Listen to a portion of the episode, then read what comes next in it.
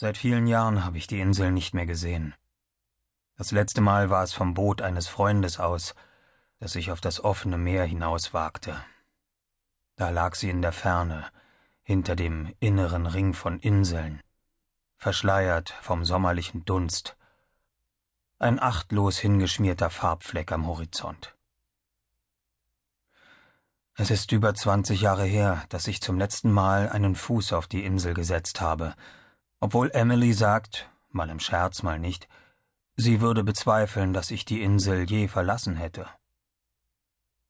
Einmal meinte sie, die Zeit sei für mich lediglich eine Sammlung von Lesezeichen, mit deren Hilfe ich kreuz und quer durch das Buch meines Lebens blätterte und immer wieder zu den Ereignissen zurückkehrte, durch die ich nach Meinung meiner scharfsichtigeren Kollegen die klassischen Charakterzüge eines Melancholikers bekommen habe.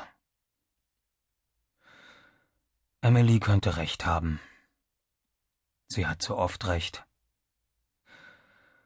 Bald werde ich auch sie verlieren. Ein paar Monate noch, hat Dr. Axelrod am Donnerstag gesagt. Machen Sie die Reise, von der Sie schon immer geträumt haben, hat er uns geraten. Nach Florenz oder Rom, nach Venedig im Frühling. Weil Sie mir auch nicht besonders gut aussehen, Lester, hat er hinzugefügt. Kann wohl sein. In letzter Zeit verlege ich zu oft irgendwelche Dinge. Vor allem meine Brille. Und die Autoschlüssel. Ich betrete ein Geschäft und weiß nicht mehr, was ich dort wollte. Ich komme aus dem Theater und kann mich nicht erinnern, was ich gerade gesehen habe.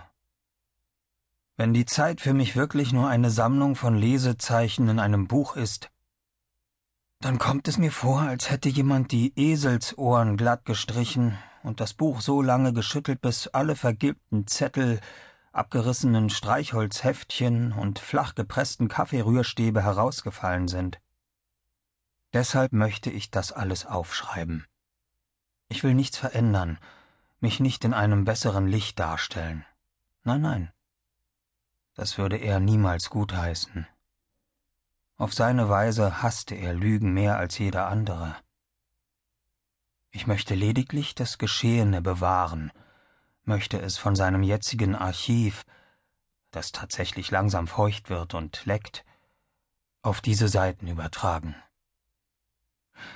Ashcliffe Hospital lag im Nordwesten der Insel. Es wirkte einladend, könnte man hinzufügen. Das Gebäude hatte nicht die geringste Ähnlichkeit mit einer Klinik für kriminelle Geisteskranke und schon gar nicht mit einer Militärkaserne, die es vorher gewesen war. Die meisten von uns erinnerte es, ehrlich gesagt, an ein Internat. Direkt vor dem Komplex wohnte der Anstaltsleiter in einem viktorianischen Gebäude mit Mansardendach. Als Quartier unseres ärztlichen Direktors diente ein wunderschönes düsteres Tudor-Schlösschen, das einst den Kommandanten der Unionsarmee der nördlichen Ostküste beherbergt hatte. Die Unterkünfte des Personals befanden sich innerhalb der Mauern, altmodische, holzverschalte Häuschen für die Klinikärzte und je ein flaches Wohnheim aus Leichtbeton für die Pfleger, die Wärter und die Krankenschwestern. Im Hof wuchs Rasen, außerdem in Form geschnittene Hecken, große schattenspendende Eichen, Waldkiefern, gestutzte Ahorne und Apfelbäume, deren Früchte im Spätherbst auf die Mauer oder ins Gras fielen. In der Mitte der Anlage standen zu beiden Seiten des Klinikgebäudes, ein Bau aus grauschwarzen Quadern und hübschem Granit, zwei Kolonialhäuser aus rotem Backstein. Jenseits der Mauern waren die Klippen, das Watt und ein langgezogenes Tal, in dem nach der amerikanischen Revolution eine Kolchose entstanden und wieder verfallen war. Die Bäume, die jene Bauern gepflanzt hatten, standen noch immer dort, Pfirsich und Birnenbäume und die schwarze Apfelbeere, trugen indes keine Früchte mehr, und oft heulten die Nachtwinde durch das Tal und schrien wie Katzen.